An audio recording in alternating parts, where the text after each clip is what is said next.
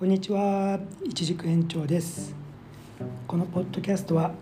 富士山南麓で一軸農園を始めた一軸園長がお送りしております。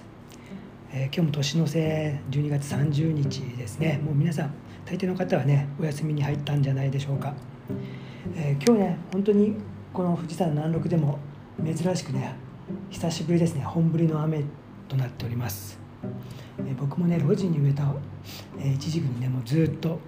水をあげてなかったのでちょっとねラッキーと思ってちょっとほっとしております、えー今日はですね、えーこんなニュースを見たので、えーちょっと触れていこうと思います。GoTo 以降の旅館でのマナーの崩壊っていうねちょっとニュースを読みまして喋、えーってみたいと思います。どういうことかざっくり話すと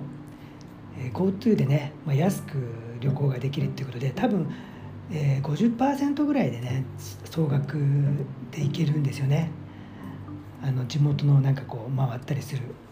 券と30%の旅行割引券でね合計50%で行けるっていうんじゃないでしょうかね多分ね GoTo は。ということでワンランクもしくはね2ランク上の宿に泊まれたりするっていうことができるからでしょうか、えー通常とは違うようなねお客様。まあ言いにくいですが、まあ、批判もあると思いますが雑に言うと、まあ、通常よりランクが下のお客様ということが来ることで宿がね大変な目に遭ってるということです、えー例えばねどんなことかっていうと大浴場とかのねシャンプーリンス、えーボディーソープとかがねボトルごとごっそり持っていかれたりあと客室でいうとコーヒーセットのスプーンとかアクセサリーを入れる箱とか、えー化粧水乳液洗顔料、えーヘアトニックやリキッドとかね全部ごっそりね持っていかれるそうです、えーしかもね自主申告制のね部屋の冷蔵庫の飲み物はもう飲み逃げということであとはたまたロビーではですね、えー高価な写真集とかね置いてあるしつらいですね。写真集とかクリスマス飾り、えトイレの匂い袋さえね盗まれるそうです。まあショップとかもそうですけどねホテルなんかはそれなりのねところになるとやっぱりいいねあのちゃんと出費をしていいしつらいをねしているわけなんですよね。それをね持っていかれるとなるとちょっとねきついですしちょっと残念っていうか、うん、言葉が出ないですよね、うん、こういうね事件は、えーその旅館の人たちから言わせるとインバウンドのお客様が来てくださった時でさえもこれほどひどいことはなかったということですね。いやすごいマナーのひどさですね。ちょっと悲しくなりますね、うん。えー実はですねうちも一軸農園っていうのを我々も始めたんですけども、えー実は、えー一棟貸しのね宿もやっておりまして、えー今年で3年目になってたんですけどやっぱり4月からですねちょっと休業に入りまして7月まで3ヶ月間ね全く休業させてもらいましたそしてねまた夏休みということでまあ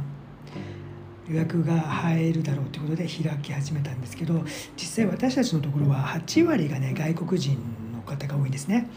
えヨーロッパはもとよりアメリカ本土オーストラリアとかもちろんねアジアの方もたくさん来てくださってましたし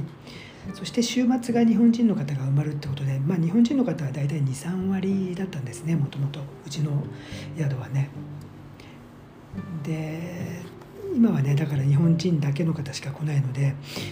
僕たちも本当宿はね調子よくやってたんですけど今週末だけ埋まるってことで実際もう正直赤字ラインですよね。で実際僕たちの宿は初年度はね実はあのブッキングドットコムっていうあの予約サイトでね日本で2番目に高いね評価の点数をね頂いてたんですよねありがたいことに。で2年目の去年っていうか今年になるのかはちょっとね0.1ポイント下がったんだけどまあそこそこまだいい点数をね保たせていただいたんですけど実はねその7月以降再オープンしてからはあのちょっと完全なサービスがね前みたいにこうできないっていうことで実はね30%オフでね部屋を出してるんですよね。ということでねちょっと GoTo とではないんだけど、まあ、値段を落としてやってるんで実際僕らのところも今まで割とねシニア層日本人でいうとシニア層とか30オーバー40オーバー以上の方がほとんどだったんだけどやっぱりねそれ以降は夏休みっていうのもあったかもしれないし、まあ、それ以降でもやっぱり学生とかねちょっと20代の子もね割と増えましたね。で実際僕もそう安売りっていうのはすごい嫌いなんで安売りするとね何もいいことがないっていうのはなんとなくもうずっと叩き込まれてきてたんで安売りはしたくなかったんですけど、ね、どうしてももこのコロナ禍ではしょうがなく、えー、30%オフっていうことでやってたんですけど若い子たちにありがたいことにそこまでこの今話したようなマナーの悪さっていうのはなかったですね、まあ、まあ若いからしょうがないかなっていう感じは泣きにしもあらずですけども思ったほどねなんかこう壊れてるとかっていうのはなかったかな。逆にその若い子っていうより家族連れの方がねちょっとうんなんか子供さんがねやっぱりこう傷つけたりとか前までのねプロパーの時だったらそんなお客様は来なかっただろうな っていうような方がね